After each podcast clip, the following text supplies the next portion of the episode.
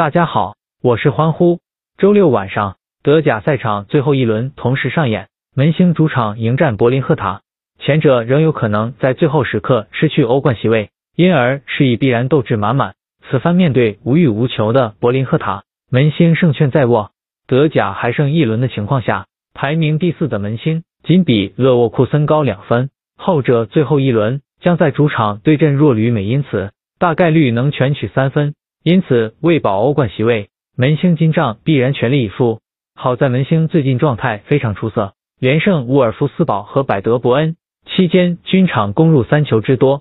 值得一提的是，虽然球队双枪马古斯杜林和比利亚受伤，但门兴攻击线中仍然有何夫曼和史丁特及时挺身而出，他们包揽过去两战其中五个入球。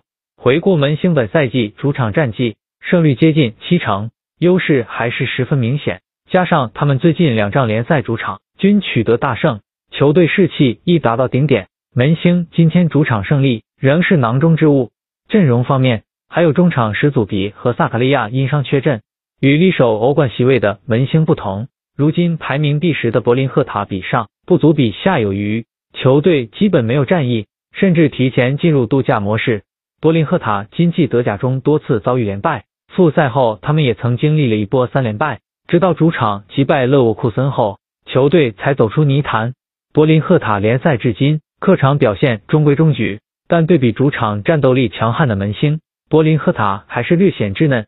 进攻方面，比利时前锋卢克巴基奥上仗，攻入锁定胜局的一球，他将扛起柏林赫塔破门的重任。柏林赫塔如今伤兵满营，拉瓦迪亚调配亦颇具难度，加上目前战意不足。柏林赫塔此行没有看好理由。